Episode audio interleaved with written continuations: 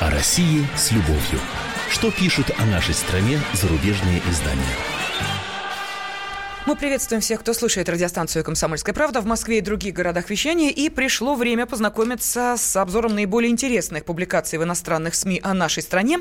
И в студии заместитель редактора отдела международной политики «Комсомольской правды» Андрей Баранов. Добрый день. И, как всегда, эту программу помогает мне вести наша ведущая Елена Афонина. Да, ну и я же напомню, что в течение без малого часа вы сможете принять личное участие в обсуждении заинтересовавших вас материалов наших зарубежных коллег. Для этого вы можете или звонить по телефону 8 800 200 ровно 9702 или присылать ваши сообщения на WhatsApp и Viber плюс 7 967 200 ровно 9702. Да. Ну, э, я не могу как избежать э, того, э, чтобы не рассказать, как отозвались о пресс-конференции Владимира Путина, хотя это было уже э, достаточно далеко по сравнению с э, тем, когда вы слушаете эту программу. Но, тем не менее, э, знаете, что больше всего насторожило, изумило в ответах Путина на вопросы э, журналистов. Э, если вы думаете, что там вдоволь там хохотали над ними, это тоже есть, мы поговорим. Или говорили о проблемах, да, самое удивительное для меня, может быть, это и важное, а может, это и правильное, э, то, что очень многие обратили внимание, насколько серьезно Путин в этот раз сказал об опасности ядерной войны. Он не говорил, как в прошлый раз, э, достаточно мягко, этого никто не хочет, поэтому этого не будет. Впервые вообще, пожалуй, за все время нахождения у власти Путин допустил того, э, допустил то, что угроза ядерной войны стала слишком серьезной. И он перечислил все факторы, да, которые э, свидетельствуют об этом. Э, вот в первой части нашего эфира я бы хотел сосредоточиться на том, как освещали пресс-конференцию нашего президента за рубежом, и в частности, исходя вот из э, того ракурса, о котором только что сказал. А, кстати говоря, вот вам вопрос сразу. Э, давай, Лена, Вопрос его. следующий. Вот как вы лично считаете, реально ли угроза ядерной войны? Ну, тема, конечно, достаточно серьезная. Понятно, что э, не может быть для такого новогоднего настроения, но, э, тем не менее, давайте все-таки на эту тему порассуждаем. 8 800 200 ровно 97 Да, это будет в первом блоке нашей сегодняшней программы. Итак, швейцарский газета «Для темы» Мануэль Гриншпан, известный, значит, русист, пишет по нашей проблематике, журналист такой въедливый, известный. Так вот, он прям так назвал свою публикацию «Путин обеспокоен риском ядерной войны». Э, потому что выступает против системы, э, развала системы контроля над вооружением страны США, обещает решительные а, ответные действия.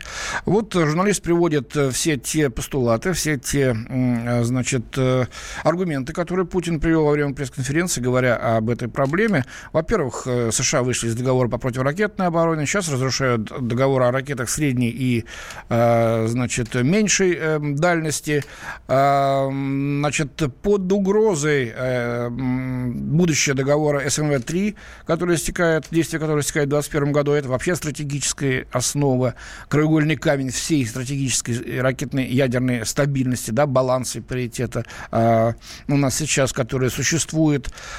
Э, значит, другая угроза исходит из того, что США рассматривает возможность применения межконтинентальных баллистических ракет в неядерном оснащении или применять заряды заряды малой э, мощности все это открывает, широко открывает двери для полномасштабного э, ядерного э, конфликта. И э, Гриншпен э, также говорит о том, что Путин уже пригрозил, что, как он выразился, что э, мало не покажется, примерно так, да, что вот уже, значит, поставили ракеты «Искандер» в Калининградской области, взяв под э, удар возможные цели в Европе. Речь, прежде всего, идет о, э, значит, инфраструктуре структуре противоракетной обороны, которую Соединенные Штаты сейчас создают э, в ряде стран Восточной Европы. Вот такой достаточно серьезный взгляд, причем, так сказать, без тени ерничества, как это присуще последние годы э, многим западным изданиям, э, без кликушества, русофобии, четкое просто изложение того, что было, и подтверждение того, что впервые российский президент так говорит. И вот совсем другой взгляд, абсолютно другой. Это, значит, госпожа Катарина Вагнер из немецкой газеты «Франкфуртер Allgemeine Zeitung». Из года в год, пишет она, Путин приглашает журналистов, чтобы они поднесли ему правильные тезисы, он выдает себя за беспокоящегося, решительно действующего политика. Значит, ему надо преподнести, а э, он выдает себя. То есть обращайте внимание на глаголы, обращайте внимание на метафоры. Можно просто сказать, он значит, пытается там, не знаю, поучаствовать, насколько это возможно, в решении конкретных дел, хотя действительно ручное управление иногда вызывает удивление. Нет, он выдает себя за беспокоящегося и решительно действующего политика. Типа, вообще-то ему пофигу, как там живет страна и люди, да? Вот, потому что к ситуации в России это не имеет никакого отношения, считает Катарина Вагнер. Есть все вопросы, независимо от содержания, это лишь готовые шаблоны, дающие президенту возможность показать себя в роли доброго, понимающего, любящего свой народ, любящего свой народ и готового взяться за решение проблем лидера. Задать дополнительный вопрос невозможно, его точка зрения остается беспрекословной. Ну, э, честно говоря, если кто смотрел, то видел вопрос, который задавал э, корреспондент э, украинского да, СМИ uh-huh. Цымбалюк, а представители телеканала «Дождь», западных э, средств массовой информации, да и наших тоже, э, господин Гамов, Саша, наш Александр Петрович, обозреватель «Комсомольской правды», прямо спросил, разрыв между бедными и богатыми растет, что творится-то? И этот вопрос был один из самых острых, даже аплодировали в зале этому вопросу. Между прочим, потом э, писали в откликах правильно. Э, такие вопросы надо задавать. И что? Это что, готовые шаблоны? Да нет, конечно, но почему-то вот хочется показать госпоже Катарине Вагнер, что все это показуха, что все это на самом деле ничего не решает, ничего за этим не следует, как часто бывало в прошедшие годы. Он говорил, что необходимо изменить структуру экономики, вот, но ничего не изменялось. Он был похож, да, многие, вероятно, вспомнили о роботе, недавно представленном в одном из репортажей по государственному телевидению, который на самом деле оказался переодетым в костюм робота-человека. Я такой репортаж не помню. Был что-то такое или нет? Ну, что-то, по-моему, было, да. Ну, я честно говоря, не знаю. А вот теперь о ядерной войне. Почти все внешнеполитические темы Путин использовал для того, чтобы обвинить Запад в русофобии. Русофобия в кавычках, естественно. С санкциями Россия, по его словам, справляется легко, потому что сельское хозяйство процветает. Это его любимый аргумент. Да? А на самом деле санкции ощутимо бьют по российской экономике, считает господа, госпожа Вагнер. Относительно опасности ядерной войны Путин говорил в последнее время другом тоне, чем раньше, отмечает журналистка. Он сохраняет страх – перед иррациональным обращением с ядерным оружием.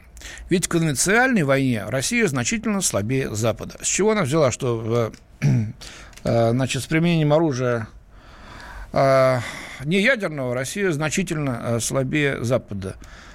Я не знаю, вообще Бундесвер, по-моему, ни одного выстрела не осмелится сделать германская армия по России, даже если что-то будет. Она будет стоять в тылу. Потому что если они будут вести активные военные действия против России, первое, что мы сделаем, и то, что успеем сделать, я надеюсь, это сравнять Германию с землей. Вот так вот жестко, я считаю.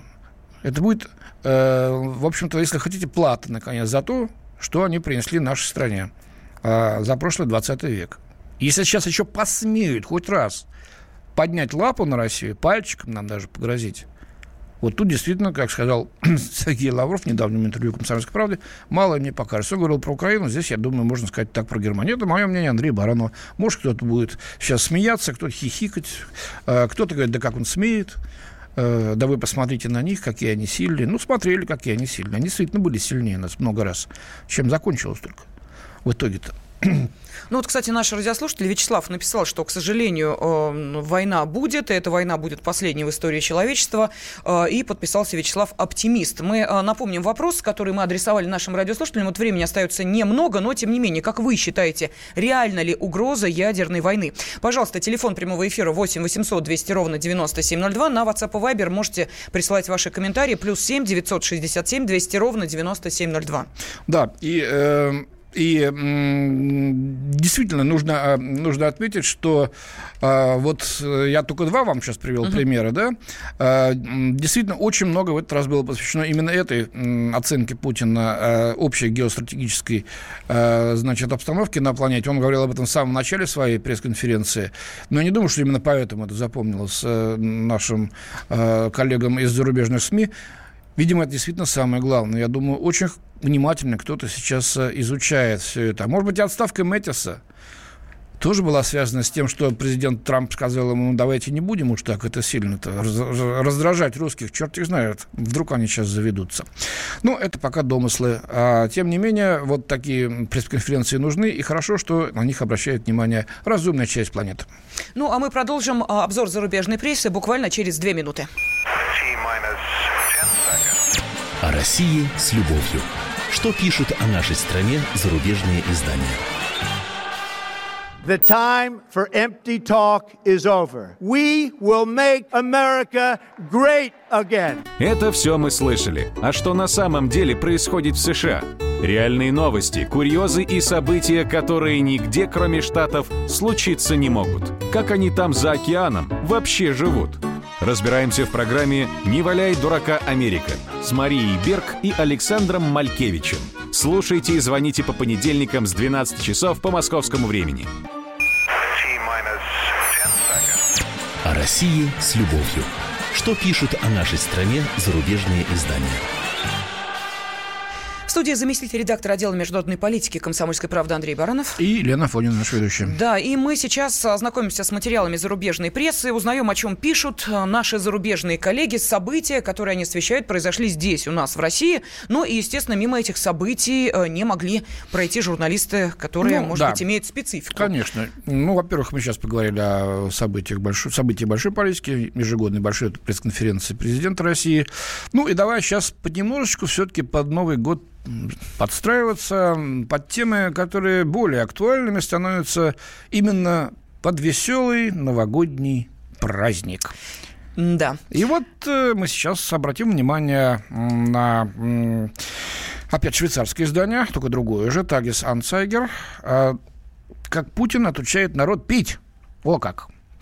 При мысли о России многим швейцарцам первый приходит на ум водка, так сказать, русский национальный напиток, пишет журналистка Цита... А, ой, без бутылки я не произнесу. Аффентрангер, да, Аффентрангер. Ты действительно вот не разберешься, не произнесешь. Простите меня, пожалуйста, неведомый мне уважаемый Цита Аффентрангер. Так вот, при этом, признает она, россияне, оказывается, едва ли пьют больше алкоголя, чем швейцарцы. А Кремль работает над тем, чтобы и дальше сокращать употребление алкоголя. Вот сообщает она в своем репортаже, что минимальный возраст для покупки водки сегодня составляет 18 лет, его повысят скоро до 21 года. Это еще один шаг в борьбе против алкоголизма, который долгое время является в России проблемой номер один.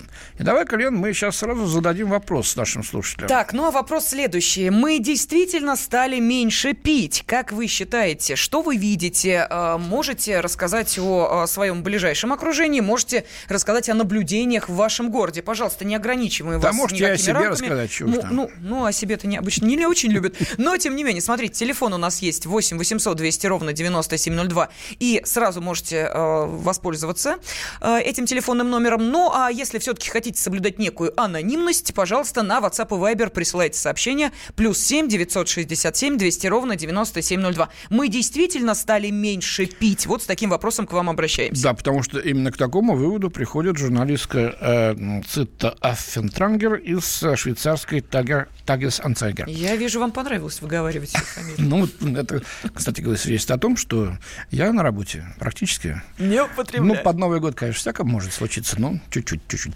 Так, что она пишет? Только от отравления алкоголем в России ежегодно умирали десятки тысяч преимущественно молодых мужчин.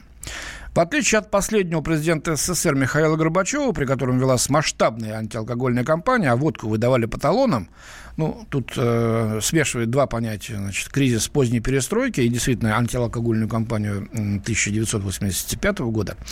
Э, вот за что многие российские мужчины по сей день всей душой ненавидят Горбачева, отмечает журналистка. Путин решает проблему мимоходом. Что значит мимоходом? Это в кавычки взято.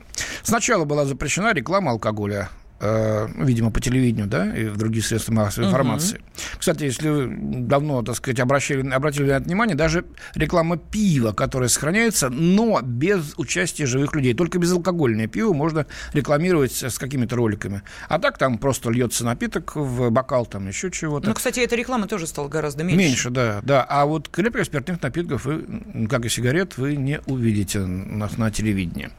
Затем была введена минимальная цена на водку, меньше которой значит, повышать цену не, нельзя. И сейчас эта минимальная цена растет потихоньку, вот после 1 января опять вырастет, как, как говорят. Позже запретили распитие спиртных напитков в общественных местах, и правда. Если раньше веселье значит, в советских наших там разных заведениях, столовых, общепиты и других местах, значит, приносить разливать спиртные напитки запрещается, э, и все на это дело, так сказать, плевать хотели, и под столом, а то и прямо на столах активно разливали, то сейчас, ну, это значительно реже. Э, можно увидеть. Э, и, наконец, ограничили время продажи алкоголя. А, с годами менялось отношение к алкоголю, повествует журналистка. Раньше большинство россиян пили водку. Занимались они этим не каждый день, может быть, раз в неделю или реже, однако пили зачастую до беспамятства. Это правда. Да и сейчас иногда бывает.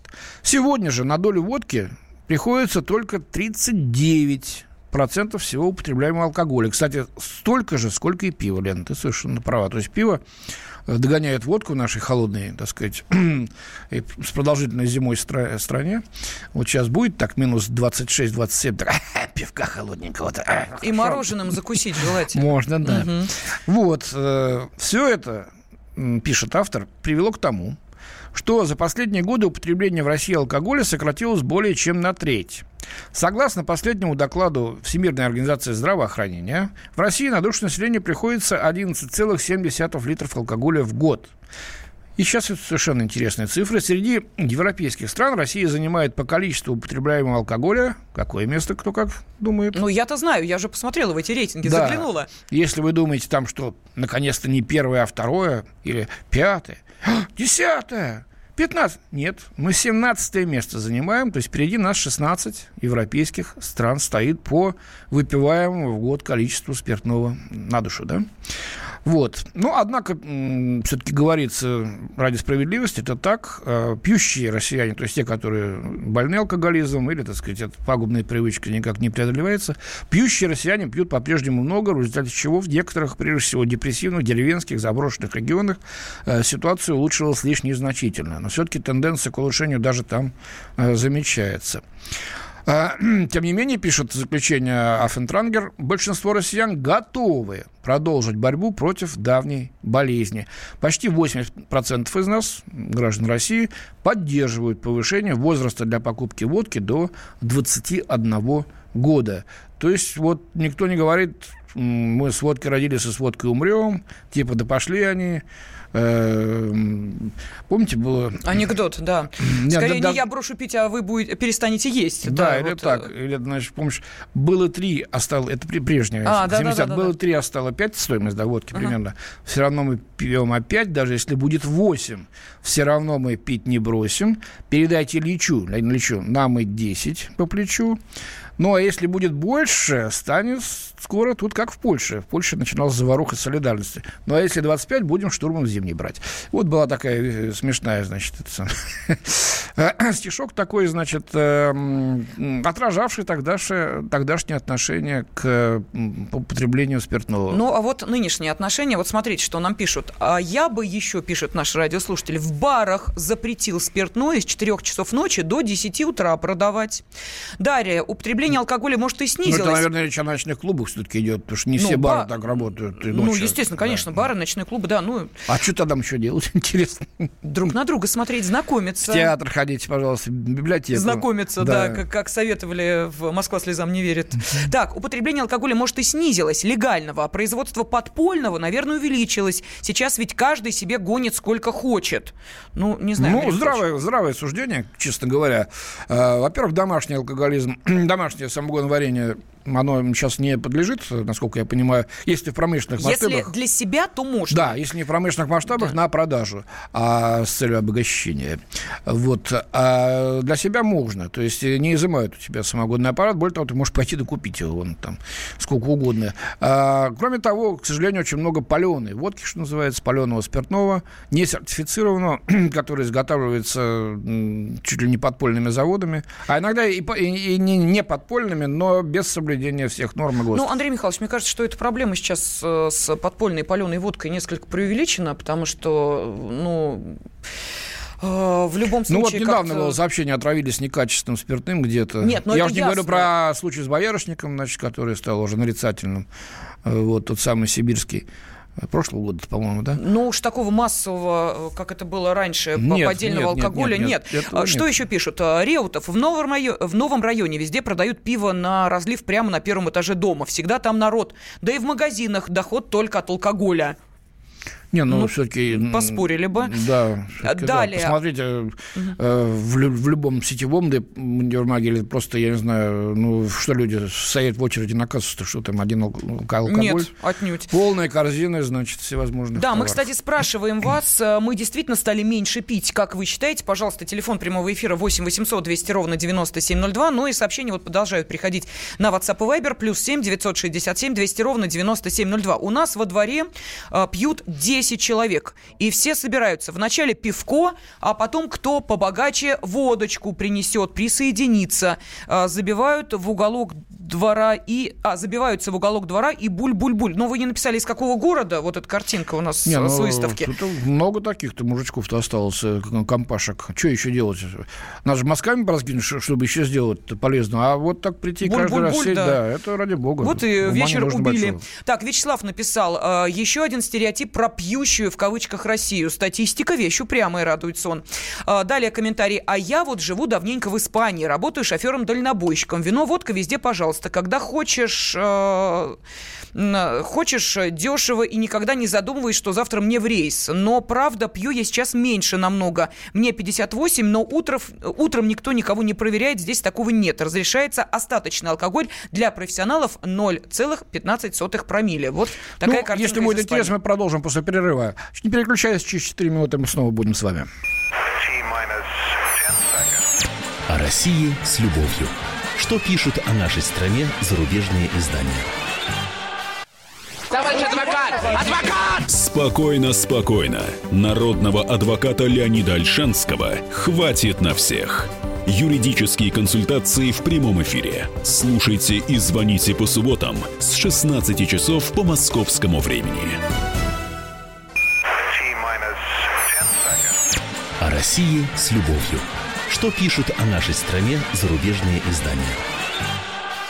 В студии заместитель редактора отдела международной политики комсомольской правды Андрей Баранов. Еще раз всем добрый день. И, как всегда, мы с нашей ведущей Леной Афониной подводим итоги э, вот недели глазами наших коллег за рубежом. Что пишут действительно они о нас? Ну и сейчас коснулись э, того рейтинга, который ежегодно составляется, рейтинг самых пьющих стран. И вот, кстати, об этом э, тоже написали зарубежные журналисты. Э, именно Цита Афентрангер, который обратил внимание на то, что а в России это действительно меньше пьют. Вот мы и хотим сейчас спросить вас, совпадает ли вот это мнение, данные статистики с тем, что вы лично видите в вашем доме, в вашем э, дворе, в вашем регионе, в вашем городе. Пожалуйста, 8 800 200 ровно 9702. Мы действительно стали меньше пить. Можете также комментарии присылать на WhatsApp и Viber, плюс 7 967 200 ровно 9702. Ну вот я напомню, что по данным Всемирной организации здравоохранения, Россия среди европейских стран опустилась, хотя в данном случае не опустилась, а, значит, в общем, на 17 месте сейчас. Впереди нас еще 16 европейских стран, где пьют круче нашего, больше нашего нашего. Так, ну на душу населения. Пишет Сергей из Краснодара. В Краснодаре пьяных вижу куда меньше, чем было в 90-х, но это не из-за запретов. Многие поняли, что пьяница – это никто. А запрещать алкоголь до 21 года – это идиотизм. Я из армии пришел в 20, управлял танком, в 21 женился. И что я бы себе э, водки не нашел, а сейчас у каждого третьего самогонный аппарат. Пишет ну уж прямо Сергей. у каждого третьего. Сергей, Мне тоже кажется, ну, что, что вы преувеличиваете. Ну вот нас здесь э, трое, Андрей Михайлович, я и режиссер Э, Люба Долотова. И у нас нет самогонных аппаратов. Так что вот нас уже трое, э, видите, не проходит эта цифра. Так, э, далее. Наповал аргумент, конечно. Николай написал «пил, пью и буду пить на зло правительству». О, как. На зло а, правительству. А да? еще, на, если у вас еще бабушка жива, на зло и от, уши себе отморозьте. Будет вообще уже, полный да. боекомплект, вы будете полный молодец. Далее Михаил написал, работаю в крупнейшей алкогольной компании. Спрос упал на бренды уровнем выше среднего. Вырос спрос на элитку. И алкоголь низкой ценовой категории. Люди стали считать деньги, э, все продажи идут э, в период акций. Кстати, да, действительно, многие большие сетевые магазины выставляют э, по аукциону ну, аукционных, так сказать, акционной э, цене весьма, кстати, неплохие предложения, так что люди ими пользуются. Так, а вот теперь очень интересное сообщение. Дело в том, что телефонный номер, с которого это сообщение пришло, э, автоматически определяет нашего слушателя э, как Валерия. Но, видимо, не зная об этом, он пишет следующее. «Добрый день, я хочу вас обрадовать. У нас стали не только меньше пить водку, но и меньше есть. И подпись «Фарид Пятигорск». Угу. Валерий Наш... или Фарид? Насчет Фарида. Анекдот от вас, значит, вот нам прислали, уважаемые слушатели. Ты слышал, в Москве стали меньше пить? Да. А почему? Аллах не велит. Ну, это, видимо, намек на то, что очень много приезжих здесь у нас из э, мусульманских стран. Ну, а, Андрей так, Михайлович, да. я, я ругалась сейчас? Ты? Да, мне пишут, Лена, не ругайся, пожалуйста. Ну, ты... А, это я, наверное, фамилию произнесла журналистки э, Цита Афинтрангер, поэтому, видимо, решили, Нет, что... Нет, ну, между слов-то было заметно, что ты страшно разъярена тем, что ни одного из нас нет алкогольного, значит, этого самогонного аппарата. Так, у нас есть звонки, да, давай послушаем. Сергей, нам дозвонился Сергей, Из Реутова подмосковного. Здравствуйте, Сергей. Добрый день, уважаемые. Ну, во-первых, вас с наступающим. Спасибо, вас также. Я я не знаю, спасибо. Я не знаю, как и что пьет Россия, но Москва бухает явно меньше, чем в 90-е.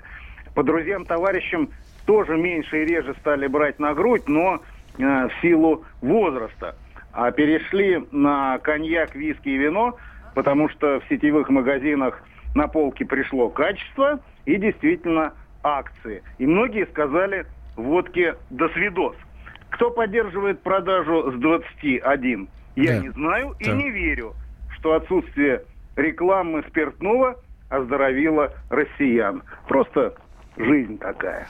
Ну, понятно, спасибо. Понятно, ну, ваше спасибо. наблюдение действительно похоже. Я тоже вспоминаю, сколько было пьяных и валялось вот во время моей, так сказать, молодости, в 90-е годы. Сейчас значительно меньше. И молодежь стала как-то вот... Э, э, если раньше это было непременным атрибутом там, досуга какого-то, то сейчас э, очень мало людей пьют. Мы это видим вообще по общению. Ну, по крайней мере... С, с, вот у нас там в холдинге Андрей Михайлович, в местах скопления людей людей это очевидно. Когда ты едешь в метрополитене за несколько дней до новогодних праздников, а, когда уже начались корпоративы, то а, раньше благостную картинку, которую ты видишь сейчас, ну, наверное, там один выпивший человек на э, достаточное количество людей, вот представить себе было невозможно. Сейчас это реальность.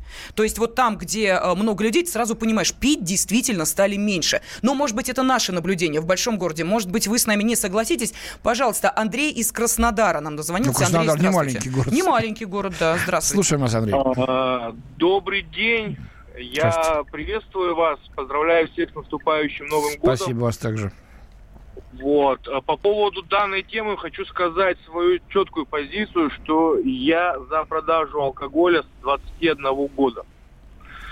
А по какой по какой причине могу аргументировать? Давайте, давайте, конечно, интересно. А, ну, я сам родом с э, сибирского города, и мы переехали с семьей в Краснодар а, два года назад. Скажу так, что там, откуда я приехал, алкоголь, он, э, ну, в общем, э, его могли употреблять хоть каждый день. То есть там для людей, допустим, там выпить 150 э, грамм водки там за обедом во время бизнес-ланча, э, в принципе, как бы там процентов 50 э, дееспособного населения экономически как бы это mm-hmm. поддерживало.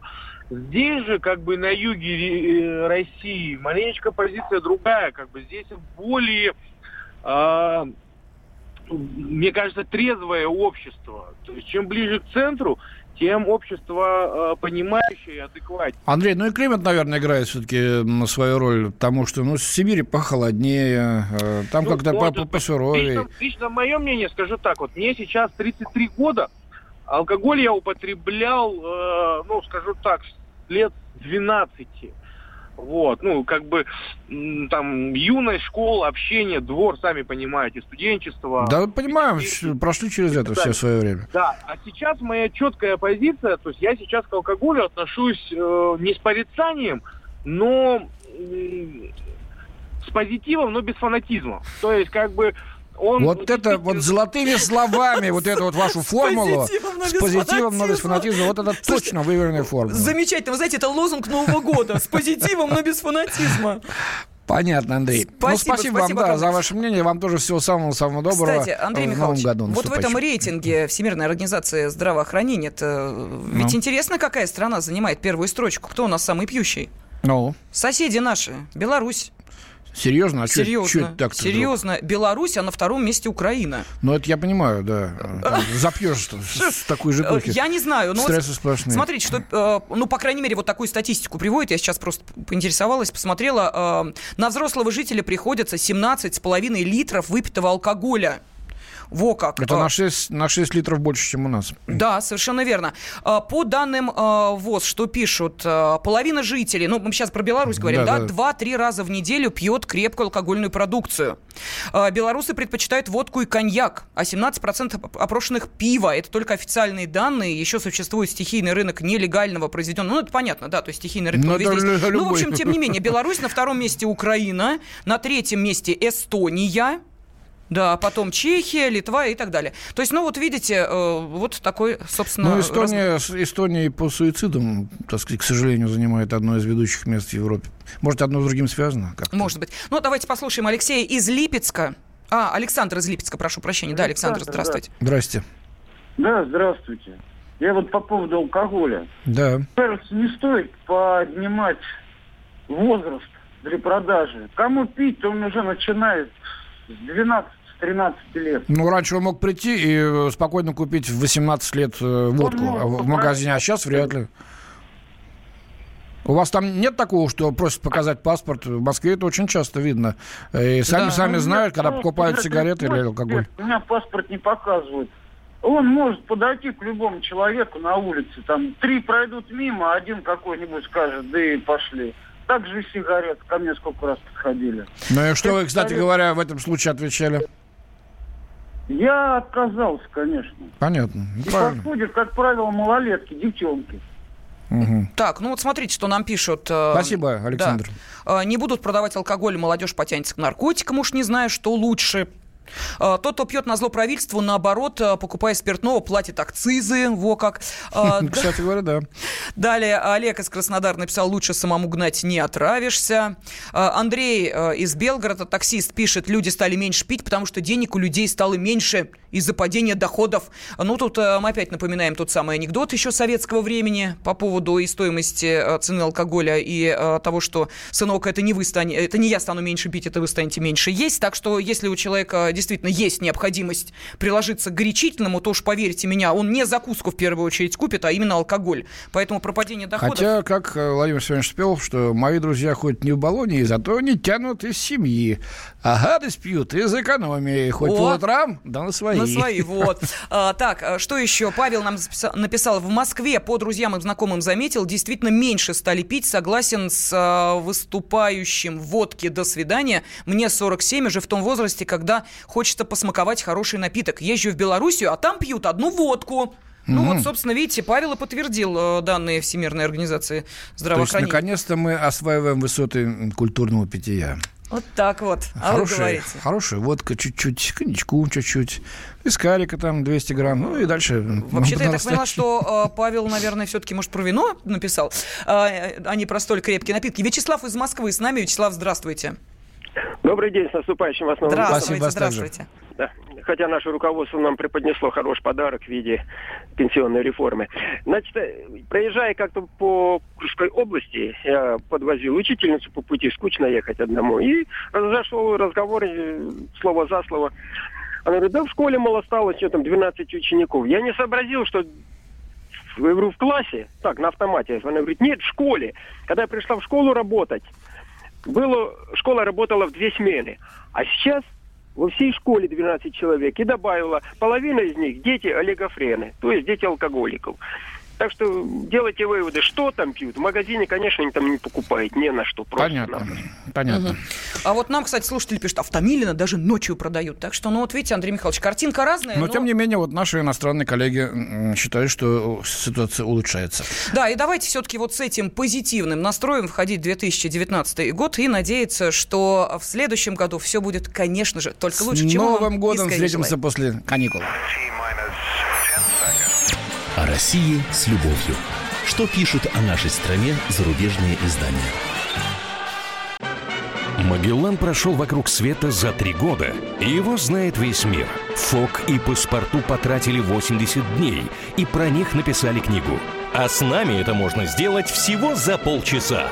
Знаменитые путешественники в прямом эфире расскажут, где побывали, что увидели и через что пришлось пройти, проехать, проплыть и пролететь. Совместный проект «Радио Комсомольская правда» и Русского географического общества «Клуб знаменитых путешественников». Отправление каждый четверг в 12.05 по Москве.